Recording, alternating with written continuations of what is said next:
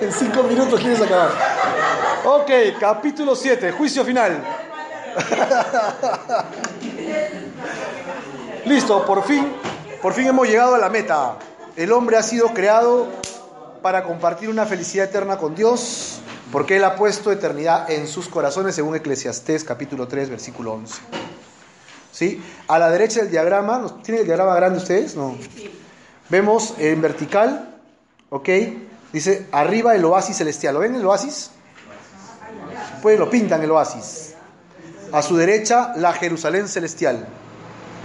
El oasis y la Jerusalén celestial. Enfrente, el tribunal de Cristo. ¿Ok? En la faja central, el gran trono blanco. En la faja central, en la raya del medio. ¿No? Que pasa por debajo de la cruz. Busquen el esquema general. En el grande.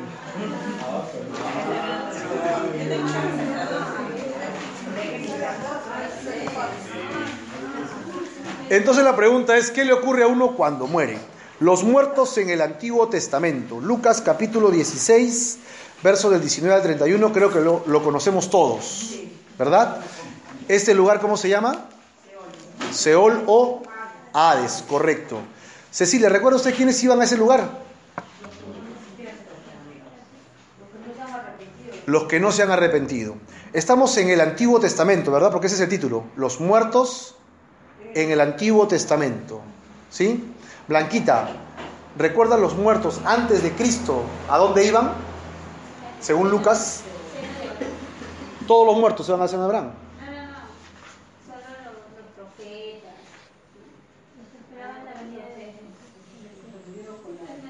Solo los profetas nomás, o sea que hay 30 ahí nomás.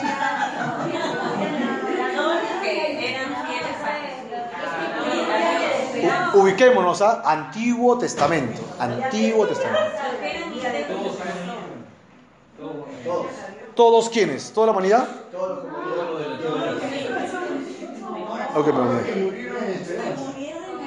Correcto, vamos a ver. El Seol o lugar de los aves y Blanquita dijo el seno de Abraham. En el seno de Abraham dice que iban los profetas.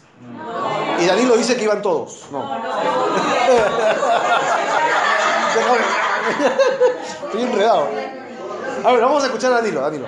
A ver, Antiguo Testamento. Todos descienden al Seol. Todos descienden al Seol. Y está el seno de Abraham. Correcto. Todos los creyentes en Dios, los que han seguido, digamos, Los creyentes. Ajá. Y están todos aquellos que no han sido creyentes, los impíos y todas estas personas. Correcto. Entonces, esa es la división. Esa es la división. El, el Seol o Hades tiene, según Lucas capítulo 16, en esta narración de Jesús, dos lugares debajo. Es un lugar espiritual. No es un lugar físico, es un lugar, recuerden, ¿ah? porque el, el cuerpo regresa al polvo de donde vino, ¿no? Entonces, este lugar está allí y es una división. Estamos en el Antiguo Testamento, ¿no? Todavía no pasamos al Nuevo, para ubicarnos. En Hebreos 9:27, creo que tienen la cita ustedes ahí, ¿no? Dice, está decretado que los hombres mueran una sola vez y después de esto, el juicio. ¿Qué juicio es ese? El juicio de la eternidad. ¿Ok? Ese juicio define si la vas a pasar, ¿ok? En el seno de Abraham o, estamos Antiguo Testamento, Claudia, en el seno de Abraham o en el, en el lugar de tormento. A ver, ubiquemos de nuevo. El lugar de los muertos se llama Hades o Seol, es lo mismo. El Hades o Seol tiene dos lugares. ¿Estamos bien, Claudita? Dos lugares. Otra vez. El seno de Abraham es espiritual. Hades o Seol tiene dos cavernas. Uno es el seno de Abraham, como muy bien dijo Danilo, y el otro es el lugar de tormento. Tormento. ¿Sí? Entonces, dice que alguien que muere, cuando muere se define su destino. En el Antiguo Testamento era o seno de Abraham o el lugar de tormento. ¿De acuerdo? Quiere decir que nadie puede volver del otro mundo, ni nadie puede cambiar su situación ahí una vez muerto. Dice Lucas, hay un gran abismo entre estos dos, ¿no? Que no pueden pasar de un lugar al otro. En la Biblia no existe purgatorio. ¿Todos estamos de acuerdo? No hay purgatorio. Antes de que Cristo pagara por nuestros pecados, nadie podía ir directamente al cielo. ¿Todos tenemos claro eso? Seguimos en el Antiguo Testamento. Así que todos los que morían se iban al Seol. Correcto. Todo estaba a la espera de su consumación.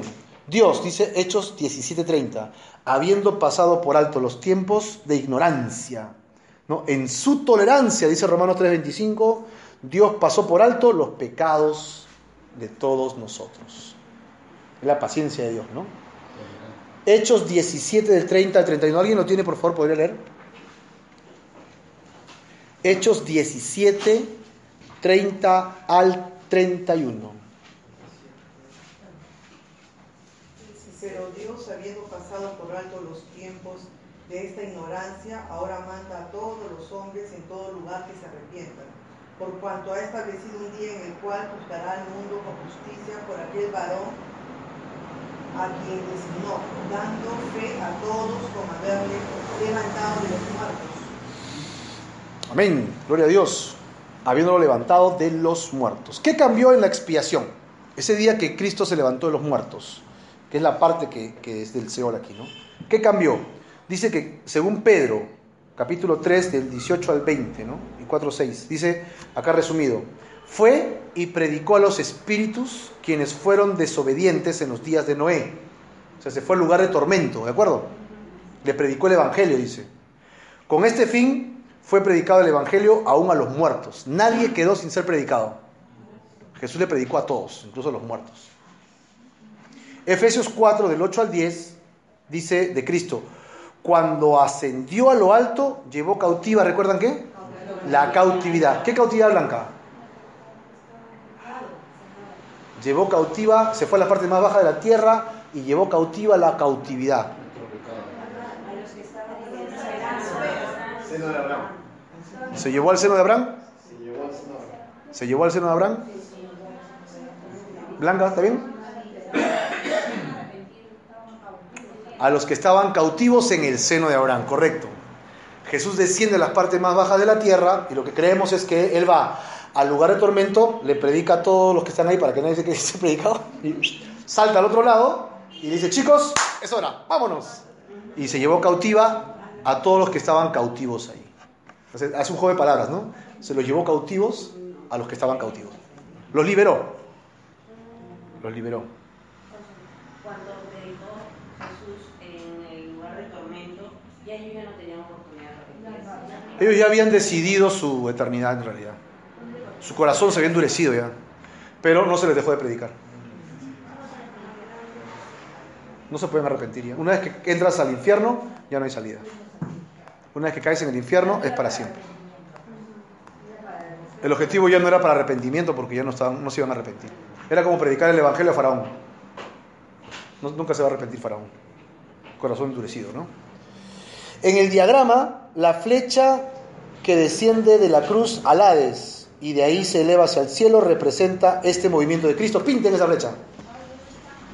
Estamos en el esquema grande, ¿ah? Si, si ustedes lo tienen ahí, lo pintan. Hay una flecha grande que va hacia, hacia el oasis. Píntalo de colores. Eso representa que se llevó cautiva la, la cautividad.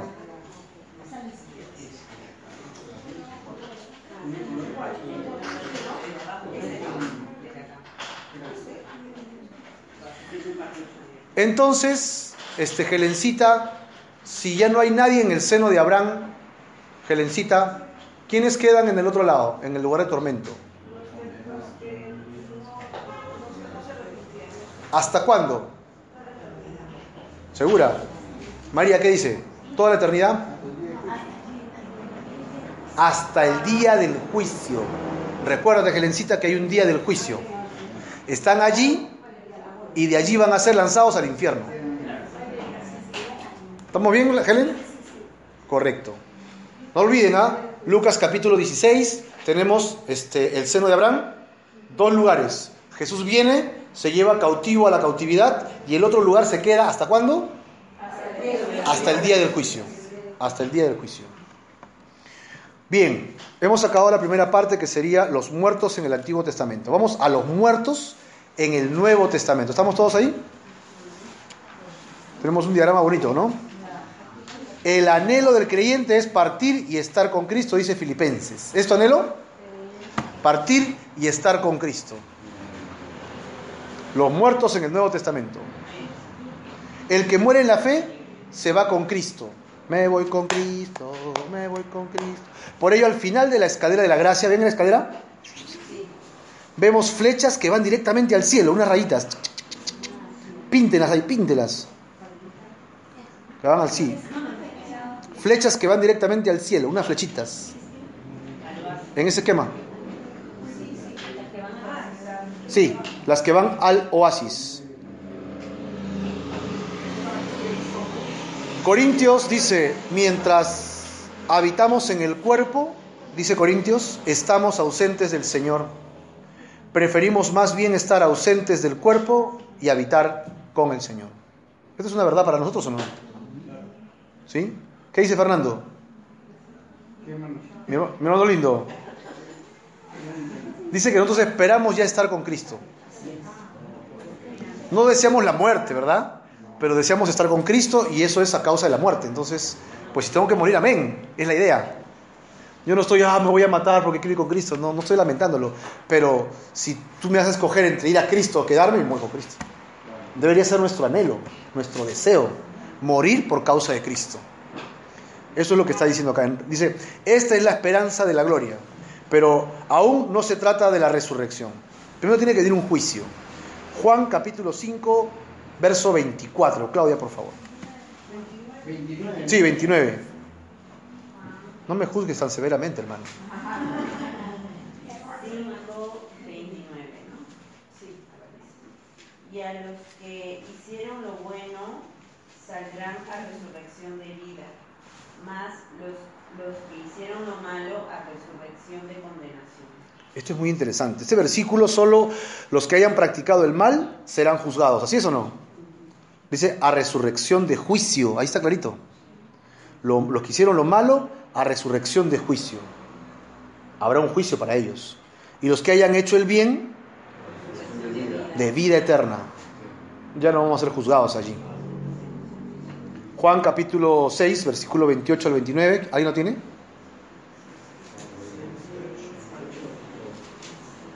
Juan 6, 28. Sí. Entonces le dijeron, ¿qué debemos hacer para poner en práctica las obras de Dios? Respondió Jesús y les dijo, esta es la obra de Dios, que creáis en el que Él. Y en su oración en Juan 17.3 dice, esta es la vida eterna, que te conozcan a ti y al único Dios verdadero y a Jesucristo a quien ha enviado. Entonces la clave está en conocer a quién? A Cristo Jesús. Arrepentimiento y fe, no se olviden. Arrepentimiento y fe me permite conocer plenamente a Jesucristo. Entonces cuando muera hay la esperanza de la resurrección para mí, no de juicio, sino de vida eterna, correcto. Si yo no estoy en Cristo Jesús, la única esperanza que tengo es del juicio. Espero que sea el juicio menos severo que pueda existir en el planeta. Pero juicio al final. ¿Ok? Entonces, una vez que Cristo muere, voy, a, voy a graficarlo así con las manos. ¿Ya un? ¿Me toman atención? Si yo pongo acá este a, a la cruz de Cristo, antes de Cristo y después de Cristo. Antes de Cristo, Seol. Si tienes que ir blanquita, parte nomás. ¿No? El Seol o Hades, ¿ok? El cielo.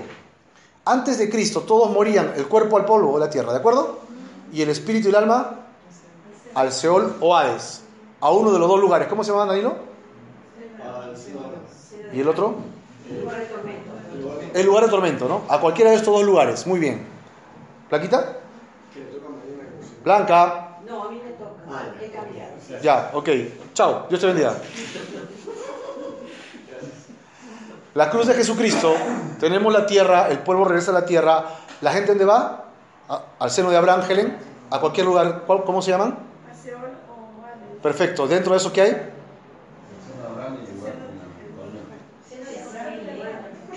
Repítelo, repítelo. El Seol Hades contiene y el lugar de tormento, ¿no? Entonces las personas antes de Cristo tomaban una decisión. En el medio del judaísmo encontraban la salvación a través de las leyes del Señor para poder arrepentirse de sus pecados. Una vez que ellos tomaban una decisión, o se iban al seno de Abraham, y si no tomaban una decisión por Dios, como hemos visto a Seón, a Faraón en el Antiguo Testamento, se iban al lugar de tormento. Jesucristo, ellos estaban viviendo en la esperanza del Mesías que había de venir. el Mesías vino y cuando pagó con su sangre, esa sangre es derramada, hace el precio y paga hacia el pasado todas las deudas. Paga hacia el pasado. O sea, ellos eran salvos, como digo yo, al crédito. Eran salvos al crédito. Hasta que Jesús pagó y pagó hacia atrás. Entonces ya no debo nada, no debes nada. Entonces, ¿y ahora qué hago? Espérate 10 minutos más que muera el ladrón bueno. ¿No? Porque Jesús dice que iba a bajar y bajó, predicó a los espíritus inmundos, se saltó al otro lado y le dijo, chicos, ya no deben nada, vámonos. Y se los lleva al cielo. Ese es un cuadro gráfico, ¿no? Ahora, Nuevo Testamento. ¿Sigue existiendo el Hades o Seol, Helen? ¿Ya no? Adelante me dijiste que era hasta la eternidad. Oh, ya, el Hades sí. ¿Sí? Hades o Seol. ¿Sigue existiendo? Debajo de la tierra, la gente muere y su cuerpo regresa al polvo igual, el espíritu y el alma. Ahora ya vino el Mesías. Si crees en el Mesías y te arrepientes de tus pecados, tu cuerpo regresa al polvo, pero tu espíritu y tu alma ya no van al Hades, ya no van al seno de Abraham, sino van a dónde? Al cielo. Sí, al cielo. Entonces, ahorita lo explicamos. El, el, en la cruz se hizo el pago efectivo hacia atrás, pagando créditos, y se hizo pago hacia adelante, haciendo pagos adelantados. Pagos adelantados. O sea, ha pagado el precio hasta los pecados que no cometes todavía. ¿Te imaginas? Entonces, esta, este espíritu y alma ahora ya no tienen que ir al seno de Abraham. Su, su cuerpo sí regresa al polvo, pero ellos van al cielo, de frente. Pero aquellos que no creen en Cristo Jesús y las promesas del Mesías, sus cuerpos regresan al polvo y su alma ya no pueden ir al cielo. Están contaminadas. Por lo tanto, ¿van a dónde? Al Hades o ¿a qué parte? Al lugar de tormento. ¿Hasta cuándo? Hasta el día del juicio. Jesucristo prometió regresar y habrá un juicio para ellos. Serán liberados para el juicio final. Ese es el juicio del trono blanco. Es el juicio. El lugar de tormento le dicen el infierno, el Gehenna, pero luego al final del tiempo se llama este, el lago de fuego que arde con azufre, que también se conoce como el infierno. No, es peor. Sí. Es más, este, Chelita, el Hades con el lugar de tormento serán lanzados al Seol, perdón, perdón, al infierno. Ahora, respondiendo a, este, ¿cómo se llama? Este, a Cecilia, todos los lugares que Dios propuso como un lugar paradisiaco para habitar con Él son conocidos como paraíso. O sea que no solo hay un paraíso en la Biblia, hay varios paraísos. ¿Me entiendes? El cielo es el paraíso. Dios hizo el huerto de donde vivía Adán y era un lugar paradisiaco, era el paraíso terrenal. ¿Me entiendes? El seno de Abraham es conocido como el paraíso de los que esperaban la esperanza. Cuando van al cielo otra vez, han regresado a dónde? Al paraíso celestial. Entonces el paraíso no solo es un solo lugar, sino es el lugar destinado por Dios donde hay la apacibilidad, la paz, la gloria de Dios, donde convivimos con Dios. Un lugar precioso. ¿Estamos bien? Sí, es lo que Pablo llama el tercer cielo. Uh. ¿Está bien, Cecilia? ¿Cerramos la idea ahí? Perfecto. Ok, entonces hemos acabado con los muertos en el Nuevo Testamento. Vamos a los tres tribunales en la justicia divina. Tres tribunales en la justicia divina. ¿La tenían ahí o no?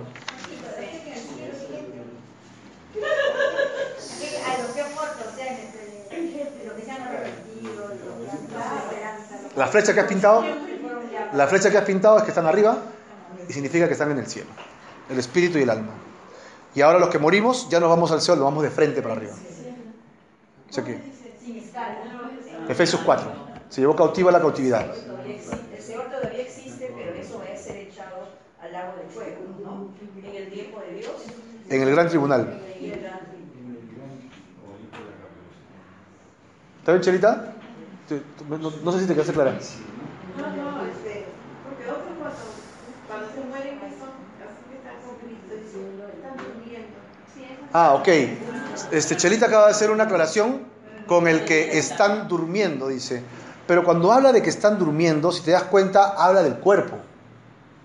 Y están, están esperando el sueño de los justos. ¿Por qué? Porque están esperando su resurrección. El cuerpo está muerto regresa al polvo de donde vino y está esperando que sea resucitado entre los muertos. Salud. Entonces duermen hasta que su cuerpo sea resucitado, pero su espíritu y su alma están en la presencia de Dios.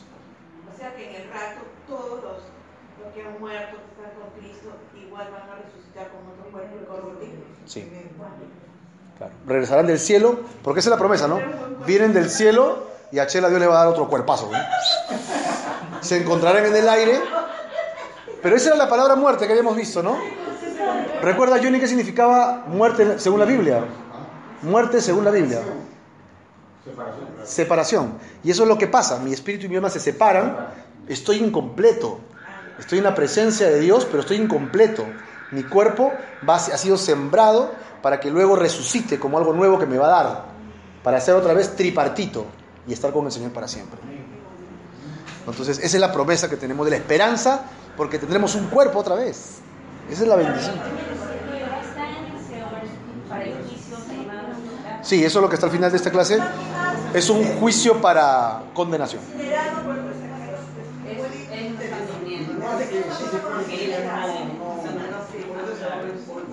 Vamos a, continuar.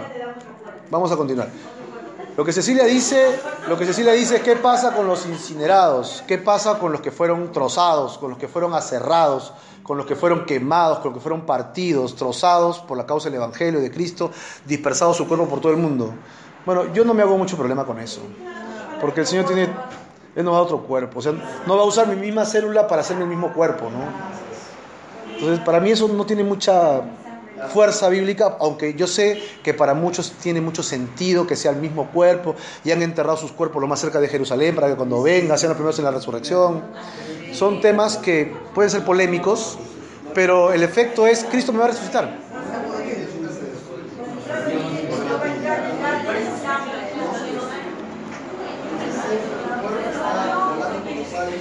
Es más, Cecilia, el cuerpo que tienes ahora no es el mismo que tenías hace 20 años. Tus células y tu piel no es la misma piel.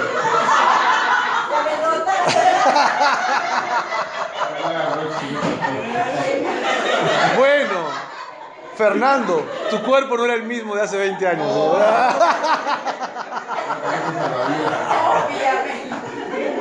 ¿Cómo es? Tenías cuerpo de nadador, ahora de flotador. Sí, mira, si te pones a pensar, es, a, los 15 años tenías otra otra genética, tu piel, tu piel era otra. La piel que tienes ahora ha cambiado como cuatro o tres veces. O sea, no eres la misma persona físicamente.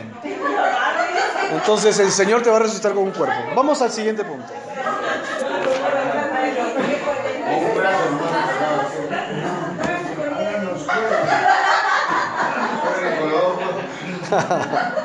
Bueno chicos, tres tribunales en la justicia divina. Lo tienen ahí, ¿no? Tres tribunales. Ciertamente el Señor no dejará impune al culpable, dice. Eso está en Nahum, capítulo 1, versículo 3. Ciertamente el Señor no dejará impune al culpable. Estoy en tres tribunales. Si no está, apúntalo, hermana. Nahum, ¿no lo has apuntado? Tres tribunales de la justicia divina. Nahum, capítulo 1, versículo 3. Nahum no lo apunta. El tribunal, los tres tribunales. Ciertamente el Señor no dejará impune al culpable, dice ese texto bíblico de Nahum.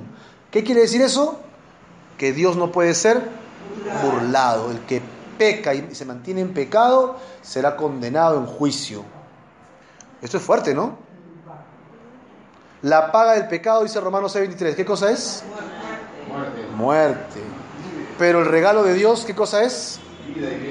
Vida eterna en Cristo Jesús, ¿no? Nuestro Señor. Versículo 23. He citado Romanos capítulo 6. El culpable no queda impune, pero la vida eterna es un regalo. La vida eterna es un es un regalo, porque Dios juzgó a Cristo por nosotros.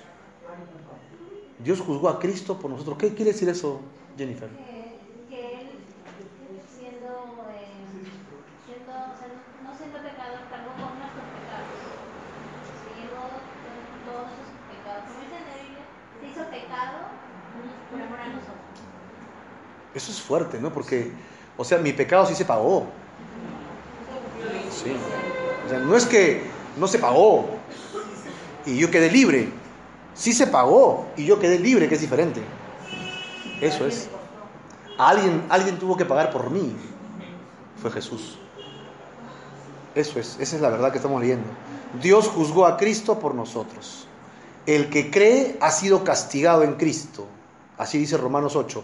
Condenó al pecado en la carne de Cristo. Romanos 8.3. El que ha creído, el que cree ha sido castigado, pero en Cristo. Qué loco, ¿no? Sí hemos sido castigados, pero en Cristo. Pero hay consecuencias de pecado. Claro. Hay consecuencias del pecado. Sí, hay la secuela del pecado, pues, ¿no? Que ya mora en nosotros. Hay secuelas.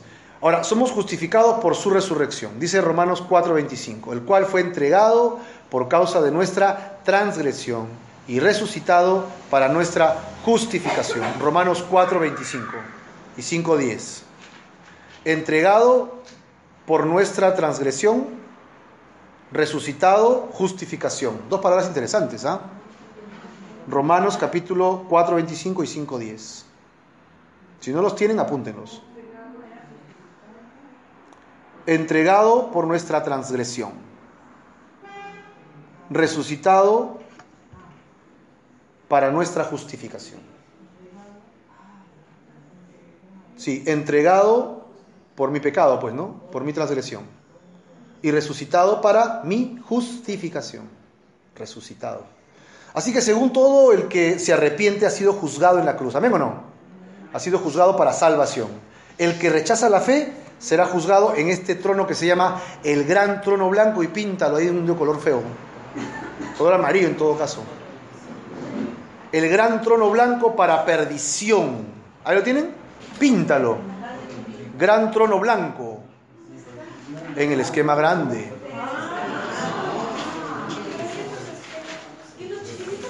¿No le sirve el esquema chiquito? Ahí está.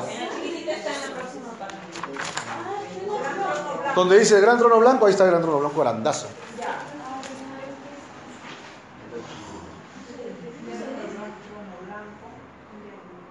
El gran trono blanco. Pero ese juicio es un juicio para perdición. Sí, el juicio del gran trono blanco es un juicio pero para perdición. Sí. A ver, si me toman atención, Helencita, mírame. ¿Recuerda la cruz?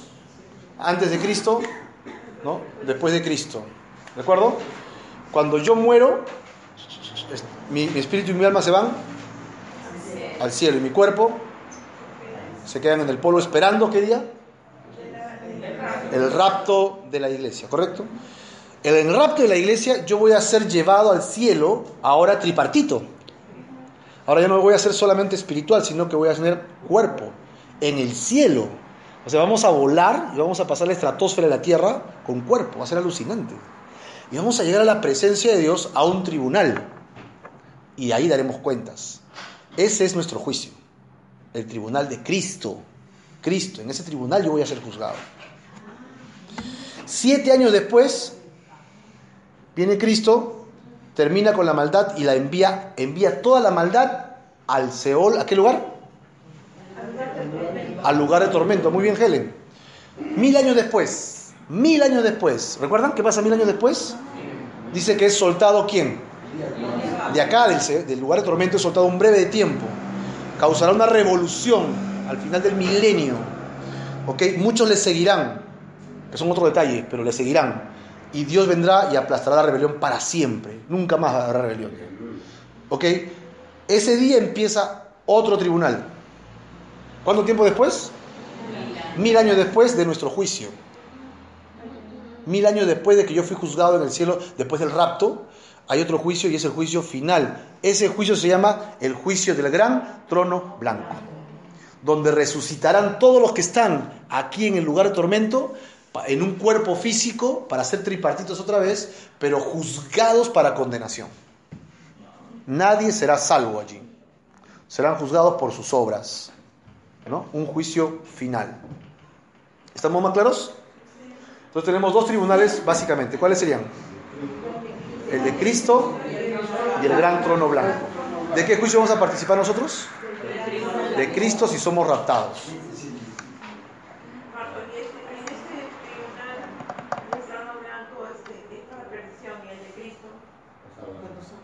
Ya, ahí encontramos justo el esquema que les quería decir.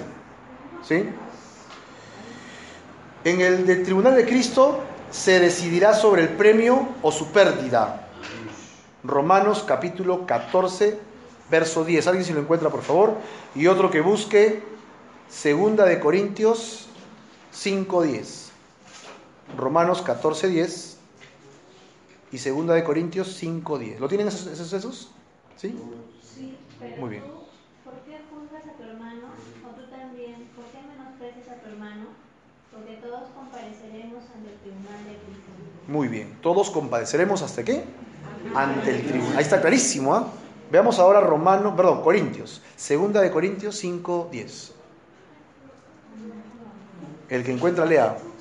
Porque es necesario que todos nosotros comparezcamos ante el tribunal de Cristo, para que cada uno reciba según lo que haya hecho mientras estaba en el cuerpo, sea bueno o sea malo. Pero le está diciendo a quiénes? A los creyentes. Esto no es para el mundo. El mundo puede decir, somos cristianos porque somos un país católico creyente.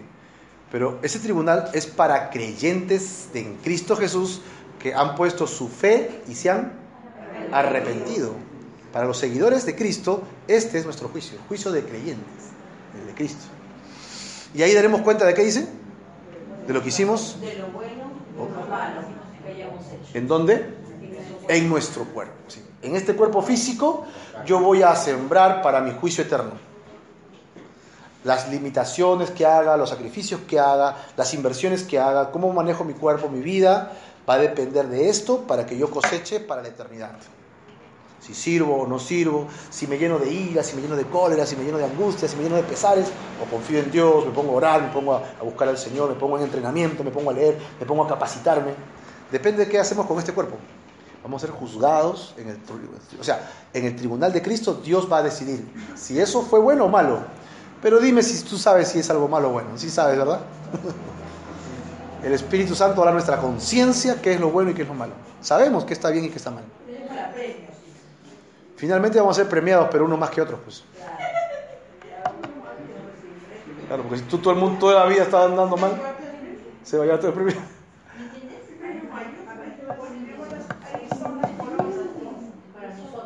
Sí, ahí vamos a recibir nuestras coronas.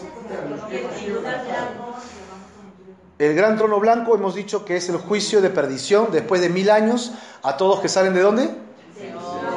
¿Del Seol de qué parte? Del lugar de tormento. Van a resucitar en un cuerpo físico para ser juzgados por sus obras, ¿ok? Pero para maldición. Serán lanzados al infierno. ¿No te escucho? ¿Estamos bien? ¿Me puedes poner a explicar porque no entiendo esto del, del? El gran trono blanco Sí. Dijiste que al- el de Cristo, El de Cristo es para nosotros. Correcto. Mil años después, mil años después, el gran trono blanco. Así dijimos. ¿Es para todos? Para todos los que están, ¿dónde? En el lugar de tormento. En el lugar de tormento. Nosotros ya no vamos a ser juzgados ahí.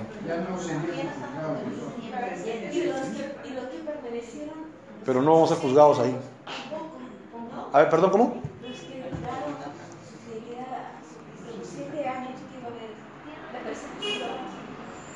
Habrá un juicio, habrá un juicio para todos nosotros. Nadie quedará sin su juicio. Todos los creyentes serán juzgados en Cristo Jesús. O sea, un juicio no es que me toca el 25 de diciembre, tengo que ir a un juicio. O sea, este juicio estamos hablando de millones de personas. ¿Cuánto tiempo durará en el cielo? Todos van a ser juzgados. Nadie se quedará sin juicio. Todos vamos a ser juzgados en el trono, en el tribunal de Cristo. ¿Correcto? Pero es diferente. Por eso hice bastante la distinción, ¿no? Lo que estamos arriba ya.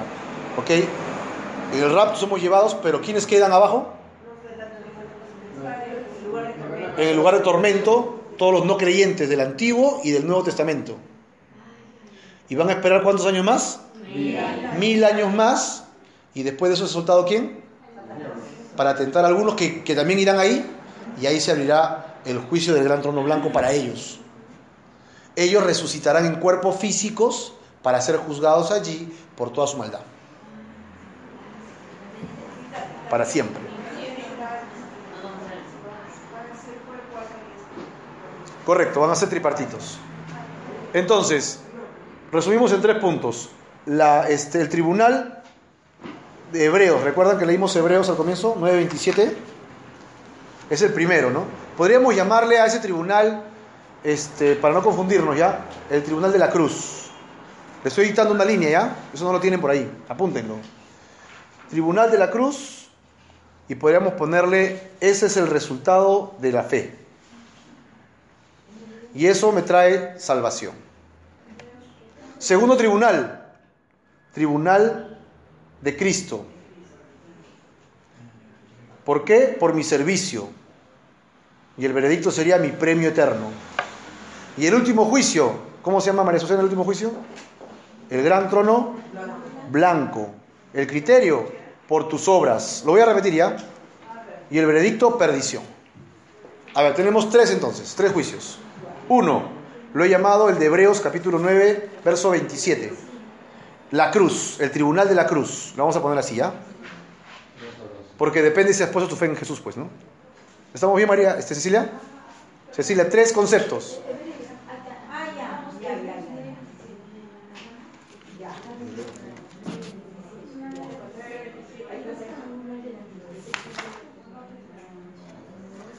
Lo tienen ahí apuntado en su bosquejo incluso. El tribunal de la cruz es por mi fe. Correcto. ¿Y qué trae? Salvación. ¿Está bien, Cecilia? Cecilia, ¿lo tienes? Fernando, ayuda a tu esposa. Helen, ayuda a Fernando. María, ayuda a Helen. abajo. Tres tribunales. Ya, ya, ya, ya. Ese es el primero. El primero. Ya, va. Hebreo 3, 9, 27. Ya. El tribunal de la cruz, que es de Hebreos 9:27, respuesta de la fe. ¿Cuál es el veredicto? Salvación. Es decir, si tú te mueres, ¿cuál es el primer juicio que tienes en el momento que te mueres? La cruz. ¿Por qué? Porque apenas te mueres, ¿cuál va a ser la pregunta? Cha- Chabelita, Chela. ¿Cuál es la primera pregunta apenas te mueres? No, ¿cuál es tu- la pregunta que te van a hacer? Para la eternidad, ¿cuál es la pregunta clave? ¿Tienes a Cristo? ¿No tienes a Cristo? ¿Te arrepentiste? ¿No te arrepentiste? Y está basado en la, en la cruz de Jesús. Entonces, se define tu eternidad en el momento que mueres. Tú la estás definiendo acá porque quieres o no amas a Dios, pero de repente en el último momento te arrepientes, nadie lo sabe. Así que cuando te mueres, se define tu eternidad. El veredicto es la salvación o la condenación eterna. ¿Sí o no? Acá dice, el otro es, ¿cómo lo tienen ustedes en lista? ¿El gran trono blanco? No, el tribunal de El tribunal de Cristo. ¿El tribunal de Cristo cuándo va a ser? Yo ya me morí, sí estoy en Cristo, me voy al cielo, espero mi cuerpo y viene un tribunal para mí. Eso se llama el tribunal de Cristo. ¿Y qué cosa me van a, a dar allí? Me van a premiar por mi servicio en este cuerpo, como leyó Diana, eh, por lo bueno o malo que haya hecho en este cuerpo. Siendo creyente, siendo creyente. No, Cecilia, ya te moriste. Ya resucitaste y ya vino el rapto. No, o sea, ese los premios siempre acá en la vida de creyentes, en la tierra. Vida de creyente aquí en la tierra. La premiación está basada en las obras que hiciste en el cuerpo. En el cuerpo cuando estabas viva. Porque ya estás en el cielo. No, ya sé, pero me refiero de que lo que yo hice aquí en la tierra de la creyente.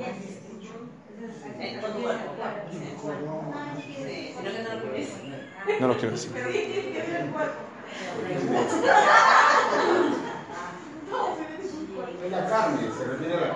A ver, a ver, Cecilia, cuando decimos en el cuerpo, este, estamos hablando de que el texto bíblico dice que seremos juzgados por lo que hicimos en el cuerpo, tiempo pasado, porque nosotros ya estamos muertos y resucitados en un nuevo cuerpo, entonces no puedo ser juzgado por lo que no tengo posibilidad de hacer. Entonces habla del cuerpo cuando estabas viva en la tierra, ¿sí? Sí, entonces todo lo que hagas ahorita Mañana, con tus hijos, con tu esposo, con, con la gente que conoces, con lo bueno lo malo que puedas comportarte, todo eso va a ser tomado en cuenta. Todo, tu servicio en la iglesia, todo lo que hagas, la dedicación, la palabra, todo lo que hagas va a ser tomado en cuenta. Dios está mirando todo lo que haces en tu cuerpo. A eso se refiere Chel- Chelita con el cuerpo, ¿no? Estamos vivos en este cuerpo físico que todavía está en pecado, que todavía nos jala al mundo, ¿no? Que estamos luchando para que sea un buen servicio para Dios. Entonces, esa es la idea. Esa es la idea. Pero, ¿qué va a pasar? El otro grupo de gente estará ante otro juicio. Los que no quisieron creer esperarán después del rapto y del tribunal de Cristo, ¿cuántos años? Mil años. Mil años más para ser juzgados en el Trono blanco. trono blanco. Pero ¿cuál es allí el veredicto? Perdición. Perdición, muerte eterna, en el infierno. No hay vida eterna. No importa vivir.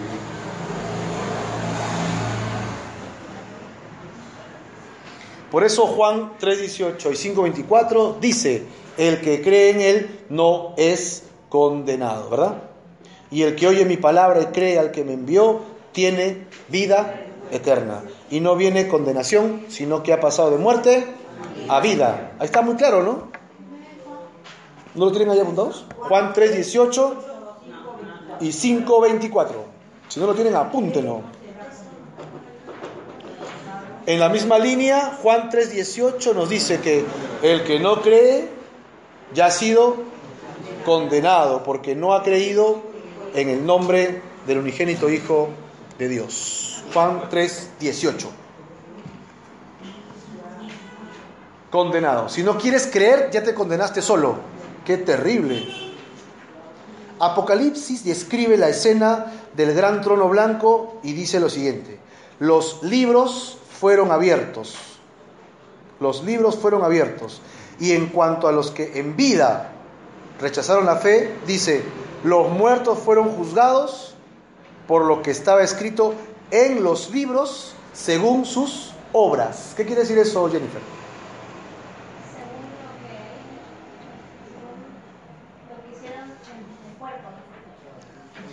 ¿Y qué significa eso de los libros? Sí. En Apocalipsis dice que fueron abiertos los libros.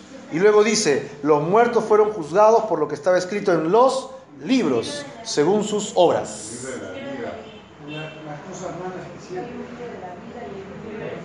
Claro, hay un libro que es el libro de la vida, donde somos inscritos nosotros. Ahí están nuestros nombres y todo lo que hicimos está en ese libro de la vida, porque seremos juzgados por lo bueno o malo que hicimos cuando estuvimos en este cuerpo, en el tribunal de, de Cristo. Pero hay otro libro que ya no sería el libro de la vida. Solo se les dice los libros. Y tiene el mismo efecto. Todo lo que estás haciendo en el cuerpo te están apuntando ahí. Pum. El libro, el libro padrón. Y los libros. Existe el libro y los libros. Sí. En el libro de la vida está mi nombre con todo lo que he hecho. Y en los libros están lo que han hecho los que no han creído y sus nombres. Tiene el mismo efecto, sino que el libro de la vida es uno solo. Lamentablemente no son muchos. ¿Cómo? Como las crónicas de tu vida, como la de Narnia. ¿Está bien, Carlos? ¿Estamos claros? Correcto. Primera de Corintios 3:11 nos muestra en base a qué será juzgado aquel que tiene a Cristo en su corazón. ¿Alguien puede ver, por favor? Primera de Corintios 3, 11 al 15. 3.11, ¿no? Porque nadie puede poner otro fundamento que el que está puesto, el cual es Jesucristo. Y, si- y si sobre este fundamento alguno edificare oro, plata, piedra, preciosos, madera, pena o carasca, la obra de cada uno será manifiesta. Porque el día la declarará, pues por el fuego será revelada y la obra de cada uno, cual sea el fuego, le probará. Si permaneciere la obra de alguno que sobreedificó, recibirá recompensa. Si la obra de alguno se quemare, él sufrirá pérdida, si bien el mismo será salvo, aunque así como por fuego. Ahí nada más. Sí, hasta ahí nada más. En, el- en su gráfico grande, ustedes tienen allí a la derecha una, este, una- un cofrecito, no sé si lo ven. Un cofrecito y abajo del cofrecito un hombre como el hombre en llamas. Así que píntenlo, píntenlo, el cofrecito de oro, para que les den oro en, en la eternidad. Así que en esta cita nos muestra este, la obra de cada uno se hará evidente, pues con fuego será revelada o juzgada. Tus obras, todo lo que hagas aquí en la tierra, en este cuerpo siendo creyente, va a ser evaluado por fuego. Eso es lo que está diciendo. Va a ser puesta en un horno para ser evaluada. ¿Ok? La obra de cada una será evidente. El verso 13, ¿no? Luego dice, si el creyente se ha dado al servicio cristiano, si sobre el fundamento edifica oro, plata, piedras preciosas, recibirá recompensa. Si nuestro, nuestro trabajo es puro, es fuerte, es fidedigno, es real, es de corazón, es auténtico, recibiremos recompensa de fe, de esperanza, con los dones del Espíritu y todo eso, ¿no? Vamos a recibir qué? Recompensa. ¿Vamos a recibir qué? Recompensa. O sea, ¿vamos a ser recompensados en el cielo para luego venir a la tierra y reinar con Cristo? Sí. Sí. O sea, que mi trabajo no es en vano. Nada que sacrifiques por Cristo es en vano. ¿Qué dice la Biblia? Nadie que deja casa, tierra qué sé yo por mí, ¿no? No dejará de ser recompensado muchas veces más.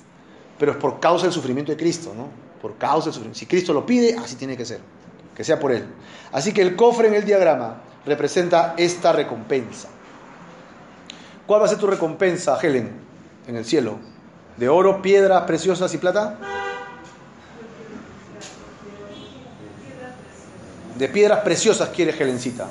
Helencita, este, Jennifer, también de piedras preciosas. ¿No quiere oro usted? Oro quiere, oro. Y oro también. Pide nomás, pide. María Susana. Ella quiere todo. Ah, está más ambiciosa. Ella quiere todo. Fernando, Es una ambición buena. ¿cuál es un premio que quiere en el cielo? ¿Oro, plata o piedras preciosas? Piedra preciosa, pero hermano. Para eso necesita generar carácter, hermano. Harta chamba. Si por el contrario llevas una vida centrada en ti mismo, ¿ok? Y edificas con madera, heno o paja, según el versículo 2, dice, sufrirás pérdida. Mira estas dos palabras, ¿ah? Recompensa por un lado y por otro lado, ¿qué? Pérdida. Todo está basado en lo que hagas en este cuerpo mientras estés en vida, no va a ser en otro momento. Para comparación podríamos ver nosotros al hombre que murió al lado de Jesús, el hombre que murió al lado de Jesús, ¿no? El ladrón que le dicen bueno, que no era ni ladrón ni bueno. ¿Mm? Sí, ¿no? Solo para aclarar María, ninguno que iba a la cruz era por ladrón, era por sedición. Sedición, rebelión contra Roma. Era un terrorista, claro. No, no era choro, hermana. Era del, era el movimiento. Ladrón, hermano. Otro día lo conversamos. Pero esa persona murió en qué momento y en qué momento se fue al cielo. A ver, explícame, Cecilia. ¿Segura? ¿Al cielo o al Hades? ¿Dónde se fue?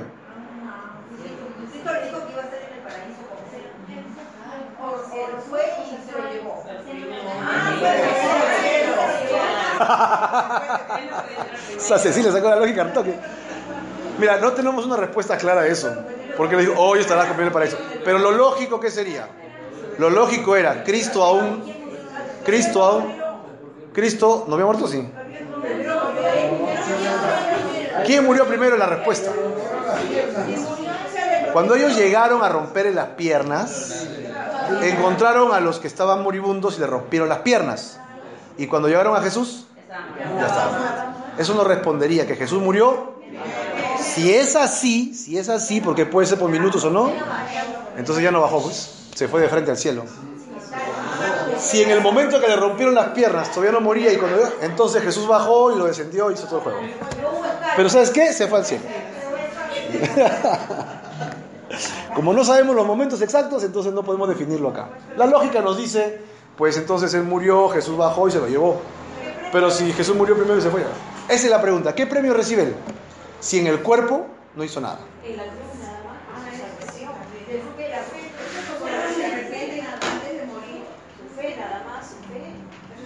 ¿Qué dice hacer.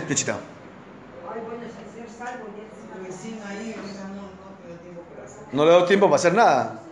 O sea, no se lleva nada. Ni oro, ni nada. Una loseta, aunque sea. Sí, claro. Pero ¿cuánto acumulado? ¿Cuánto de oro, de plata, de piedras preciosas para la eternidad? No, pero el arrepentimiento ni siquiera tiene un valor porque es otorgado. Es un regalo de Dios. Estamos hablando de lo bueno o malo, perdón, estamos hablando de lo bueno o malo que hicimos estando en el cuerpo. No hubo tiempo para hacer una o dos obras ya, pero ¿qué tiempo tuvo para hacer obras buenas para causa de Cristo? Solo quiero, no quiero juzgarlo a él por cuanto no hizo así, pero solo quiero compararlo con Pablo. ¿Cuánto tiempo tiene Pablo para hacer obras? ¿Y lo hizo? ¿Entiendes? O sea, Pablo sí tiene acumulado plata, oro y piedras preciosas para hacer obras. Solo quiero hacer la distinción, ¿ok? La distinción nada más en este momento. De cuánto tiempo tenemos de vida nosotros para poder generar, ¿ok? El reino de Dios. Y saber incluso que sin merecerlo voy a ser premiado por eso. O sea, aún vas a sacrificar por Cristo, yo estoy dispuesto a morir por Cristo porque Él murió por mí, pero Cristo dice, y encima por eso te voy a premiar. ¿Encima me vas a premiar? Sí. O sea, todavía me motiva. todavía me va, me va a regalar. Encima que yo le fallé y Él me salva, encima me va, me va a dar. Es maravilloso, ¿no? O sea, Dios es maravilloso, me refiero. Y las promesas son eternas. ¿Ah? Es bueno. Dios es bueno. Entonces solo quería hacer la distinción porque esto es algo que a veces perdemos de perspectiva. Soy salvo ya, y ahora tengo que sufrir, no puedo hacer esto ni lo otro. Y, y perdemos de perspectiva esta grandeza. Esta grandeza, este regalo de Dios. ¿no? Que es enorme en realidad. Porque esto va a ser por la eternidad, acuérdate. Así como hablamos que el infierno es por la eternidad, estamos hablando que estos regalos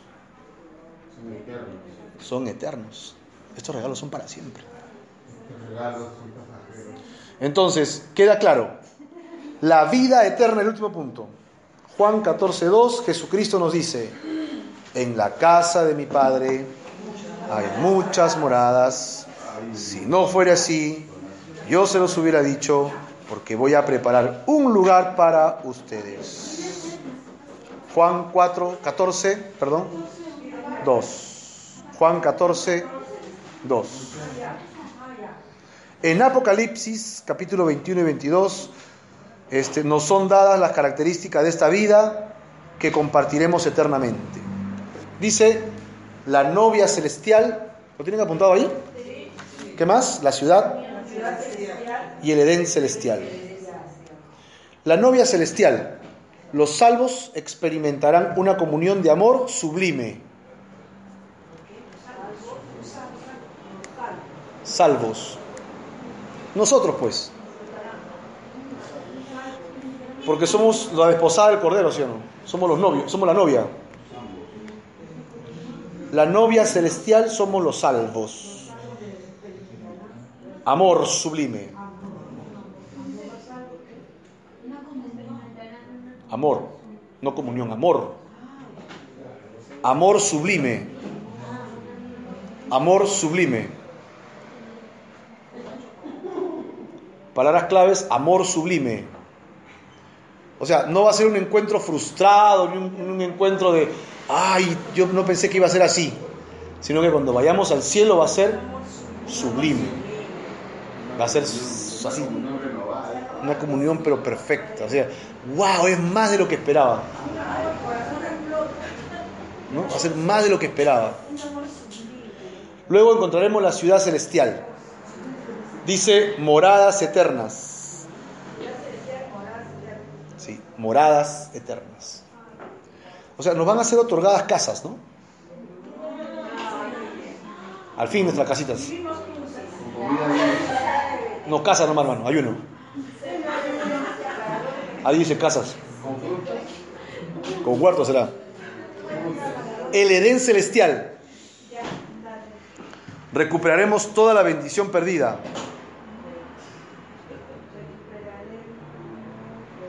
Toda la bendición perdida.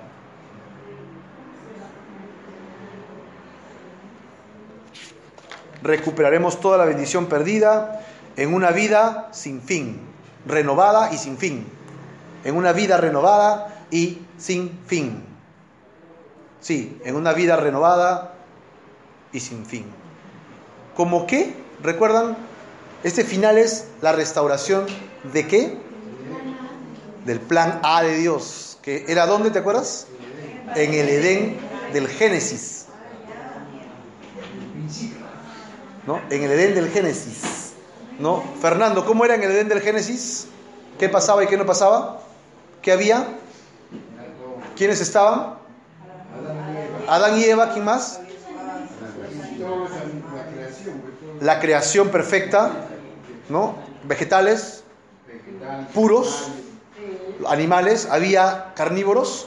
¿No había carnívoros? ¿No había muerte? ¿Había paz? ¿No? ¿Había el amor, la presencia de Dios? Eso estamos rescatando que era el Edén al Antiguo Testamento. Eso va a ser restaurado para nosotros. Es la bendición que se perdió y que Dios restaura. Es lo que yo le dije, el plan A, que Dios va a seguir con su plan. No cambió de plan. No ha cambiado de plan, Dios mantiene su plan, pero en esta ocasión solamente estaremos allí aquellos que hemos tenido fe y nos hemos arrepentido para vida eterna. Por eso es tan importante compartir nuestra fe con aquellos que no conocen al Señor Jesús, porque miren todo lo que se están perdiendo y a dónde se van a ir si no se arrepienten. Vamos a orar para terminar.